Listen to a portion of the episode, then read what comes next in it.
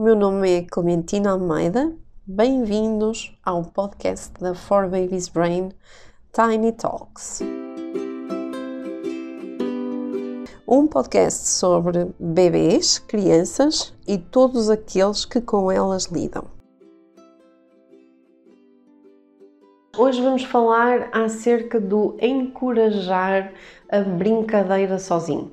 Uh, é um tema que eu vejo muito, muito, muito nas minhas consultas. Ou seja, o meu bebê não me larga, eu não consigo que ele fique 5 minutos a brincar sozinho porque tem que estar sempre colado a mim, está sempre dependente, não consegue ficar 5 minutos a brincar com os seus brinquedos. No que diz respeito à, à brincadeira independente, há muitos fatores que podem entrar nesta capacidade do bebê ficar, do bebê mais crescido, um aninho, a partir de um aninho já conseguir ficar sozinho a brincar. Um, tem a ver com a personalidade do bebê, com o temperamento do bebê, com o temperamento dos pais, com as expectativas que nós temos em relação às crianças, aos mais pequeninos, se eles vão conseguir, se eles não vão conseguir.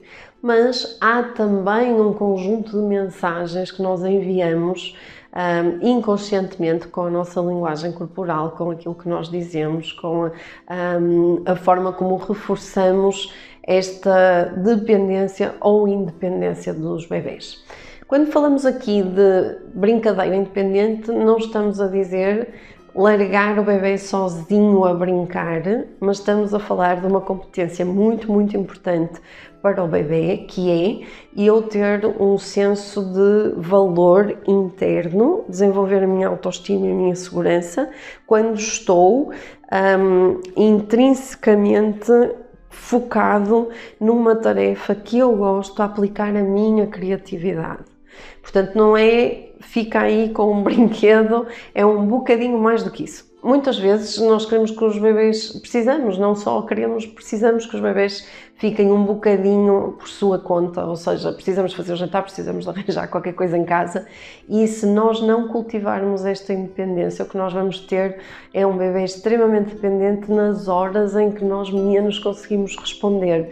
E isso é meio caminho andado para instalar o stress, em particular na hora da refeição, na hora que chegamos a casa, na hora que temos que dar banho aos irmãos mais velhos, em que temos que preparar o jantar e que o bebê não consegue ficar sozinho, nós temos que andar com o bebê de um lado para o outro, lado para o outro, lado para o outro.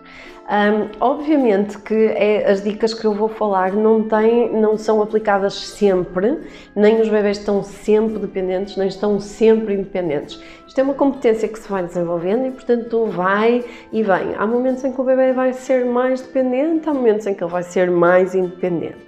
De qualquer das formas, precisamos criar o, uh, as condições ideais para que esta competência se desenvolva.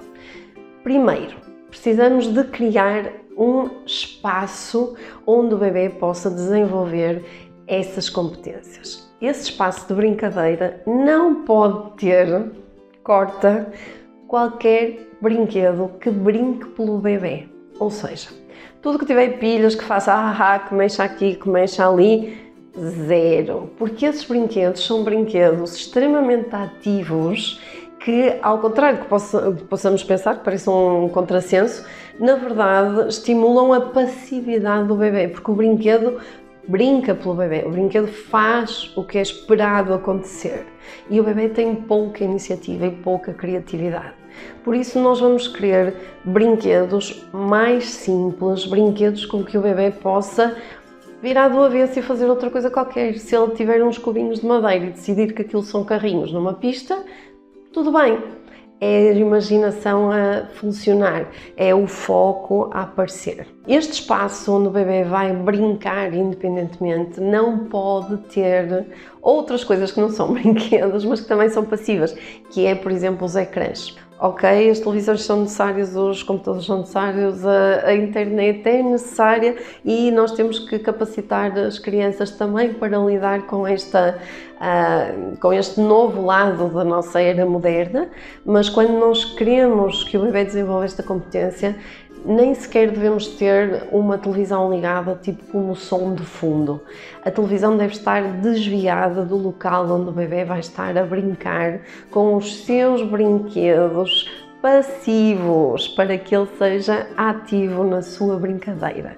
Portanto, desligar a televisão e criar este recanto de hum, brincadeira independente o mais afastado possível da televisão. Este espacinho que eu estava a falar convém que seja um espaço seguro, ou seja, eu não posso ter lá bibelôs, nem perto de uma estante que cai qualquer coisa, nem um sítio onde o bebê se possa magoar. Porquê? Porque se eu estou a fazer o jantar, pus o bebê ali no, naquele quadradinho que está disponível para ele brincar, mas eu estou sempre a checar se o bebê não está a cair. Cuidado de uma coisa, não mexes aí. Não, não, não, aí não pode ser. Então eu estou a fazer exatamente o oposto daquilo que eu quero. Eu estou a interferir no espaço e a interferir na brincadeira do bebê.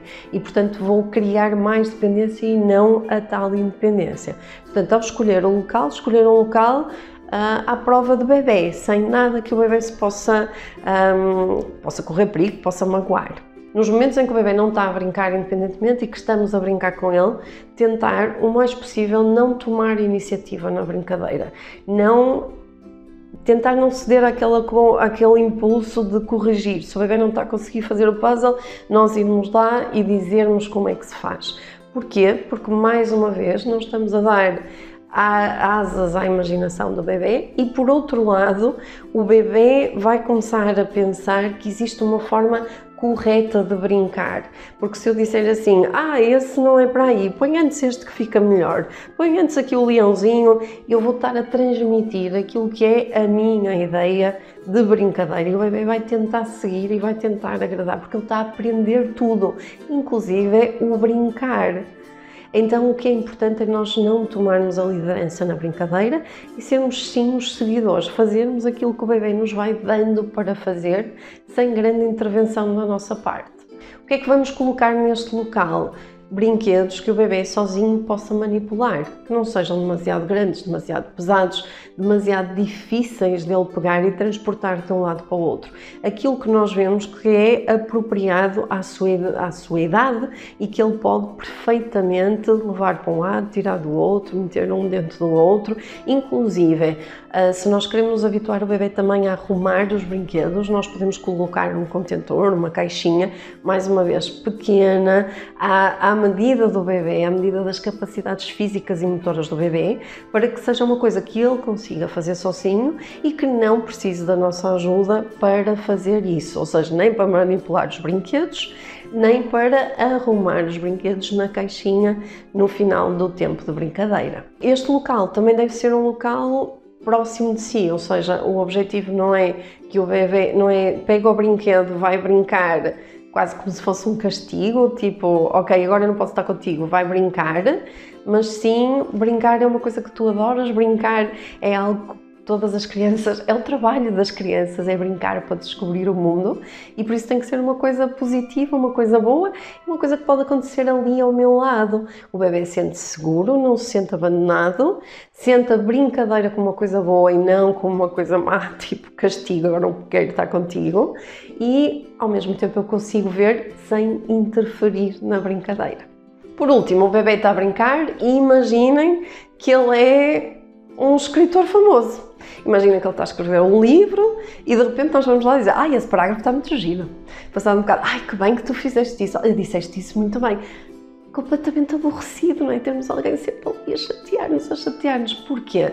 Porque é suposto, quando eu estou em brincadeira independente, eu criar um nível de foco tão grande eu criar uma viagem interna ao mundo imaginário que estou a desenvolver e ninguém sabe o que é que o bebê está a pensar, que tipo de conexões é que o bebê está a fazer quando está a passar umas caixinhas para dentro de outras caixinhas, por exemplo. E portanto eu não tenho o direito de interromper porque vou estragar verdadeiras obras de arte. E é aborrecido para o bebê, e, mais uma vez, ele fica à espera se está a fazer bem ou se está a fazer mal. Portanto, como se a brincadeira tivesse uma forma certa de brincar. Por isso, não interrompa os artistas, deixe-os brincar de forma independente.